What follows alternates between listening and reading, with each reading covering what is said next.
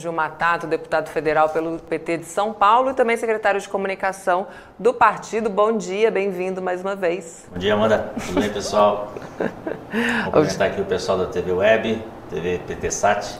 13 e 13, estão cobrando o nosso canal 13, 13 viu? 13 e 13. o canal 13 nós temos que fazer uma guerra contra a TV Bandeirantes.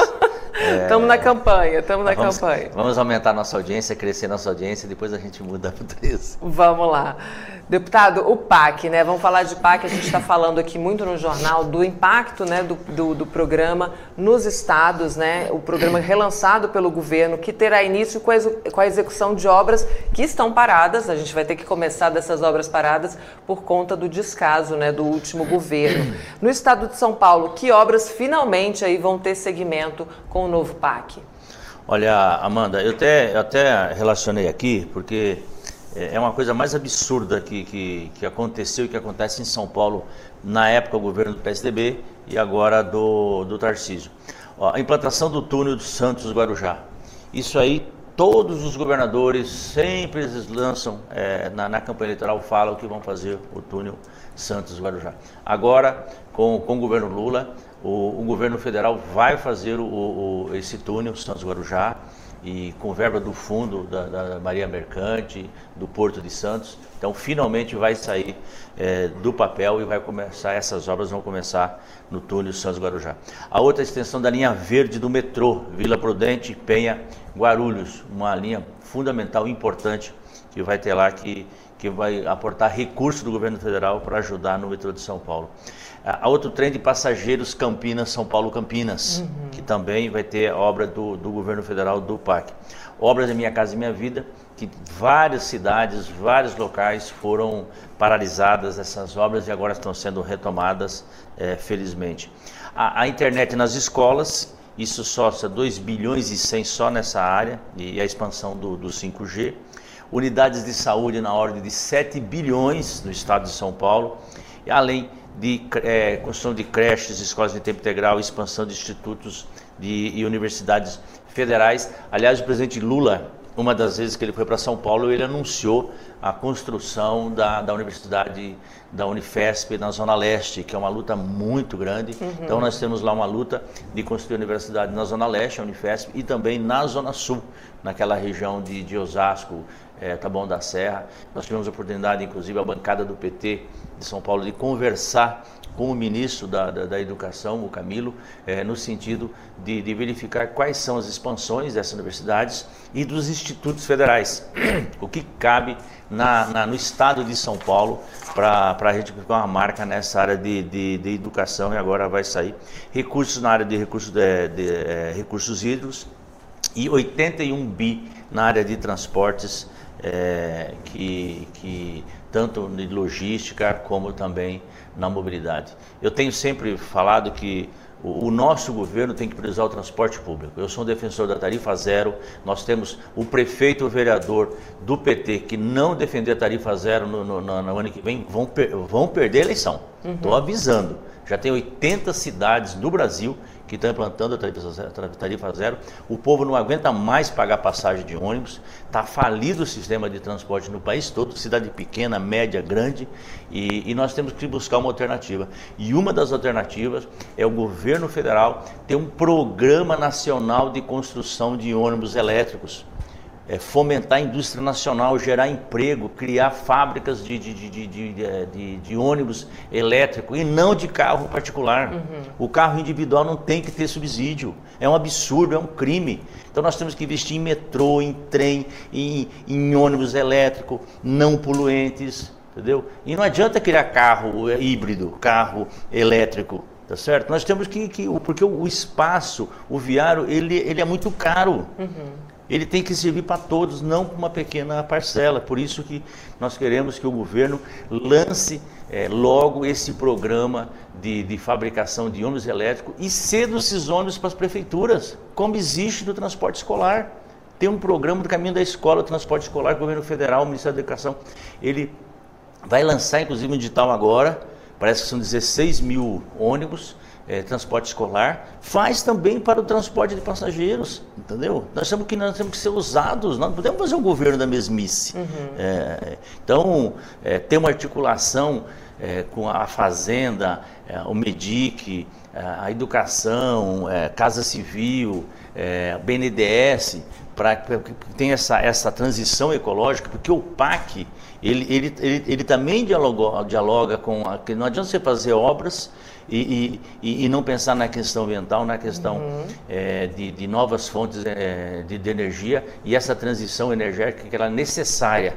Né? Então, ele, ele precisa, o PAC precisa dialogar com isso e está dialogando com isso. Então, na área da mobilidade, é fundamental a gente ter programas que que faz a transição energética e ao mesmo tempo gera emprego, tem desenvolvimento e uma política industrial brasileira voltado à, à população é, das cidades principalmente, que é onde tem mais de 80% da população que mora nas cidades. Exatamente, 45% do montante que foi anunciado pelo Estado de São Paulo vai justamente para esse eixo de transporte eficiente e sustentável, né? Queria que você comentasse os impactos desse investimento é, o que, que isso pode trazer para o Estado a médio e longo prazo em termos de emprego, geração de renda e também qualidade de vida para a população, já que ele favorece o todo, né? O transporte público é para todo mundo e pode desafogar bastante essa questão do trânsito, é, não só no, na capital, né, mas no estado de São Paulo. Impacto no emprego, primeiro emprego, emprego, emprego, emprego, porque a pessoa que tem emprego, ela se vira, ela, ela, ela dá comida para os seus filhos, ela, ela, ela vai, vai passear, vai para o cinema é, e, e, melhora a qualidade de vida. Então, tem que ter toda uma política de, de geração de empregos. Segundo, você tem que ter uma preocupação na área ambiental, na área da saúde pública. Então, você não pode ter na, na, nessa parte de investimentos do governo federal qualquer é, fábrica é, produtos que gera poluição, que, que degrada o, o, o meio ambiente, é, ou que não pensa nessa questão da transição energética, sair da, da, da, da, energia fóssil para uma energia limpa. Isso é fundamental. E a outra área social, quando a gente fala de mobilidade, quando a gente fala de investimento em transportes, nós temos tanto o transporte de pessoas como o transporte de mercadorias, que é fundamental. Nós estamos falando do estado de São Paulo, um estado bastante rico, mas com muita desigualdade.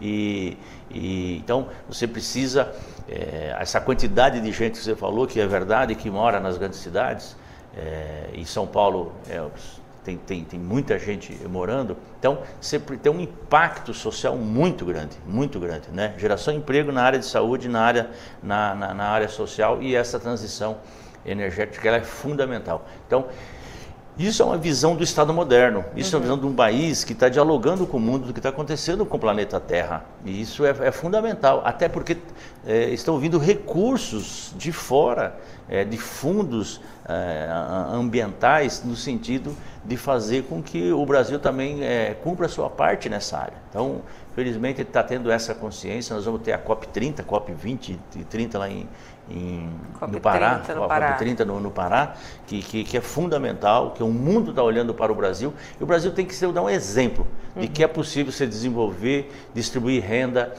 cuidar do meio ambiente, é, é, é, gerar empregos sem degradar o meio ambiente. Eu acho que é esse o grande desafio do Brasil, e o Brasil tem uma oportunidade única de fazer com que isso aconteça efetivamente.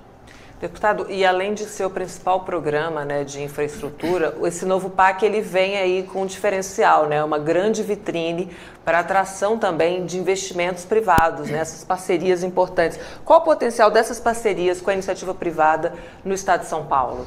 É fundamental. Quer dizer, o Estado brasileiro, nós temos que, evidentemente, potencializar a Petrobras, a Petrobras parar de ficar distribuindo dividendos para, para, para os acionistas e começar a investir na própria Petrobras, a Petrobras fazer essa transição energética também da energia fóssil para outros, é, outras, outras é, fontes energéticas é fundamental, o BNDES, o Banco do Brasil, a Caixa Econômica, é, usar essas, as empresas públicas para alavancar o desenvolvimento, para alavancar a economia, para o Brasil crescer, para o Brasil desenvolver, para o Brasil distribuir renda. Então, o Estado é fundamental nisso, é, é, o Estado tem que estar juntos. E juntos com, com, com a, a, as empresas privadas. tanto os fundos internacionais como aqui dentro. Tem que ter parceria, porque isso dinamiza, isso potencializa.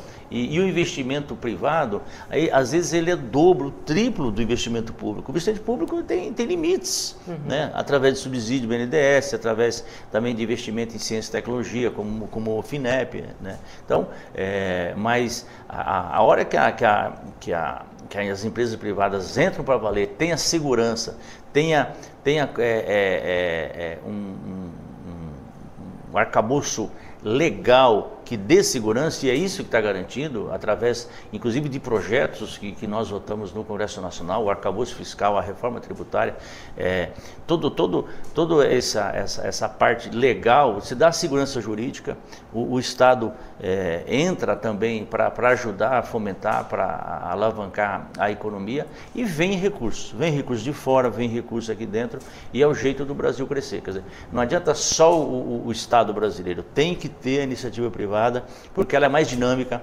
ela é mais ágil, e, e mas ela também é conservadora, uhum. ela tem medo.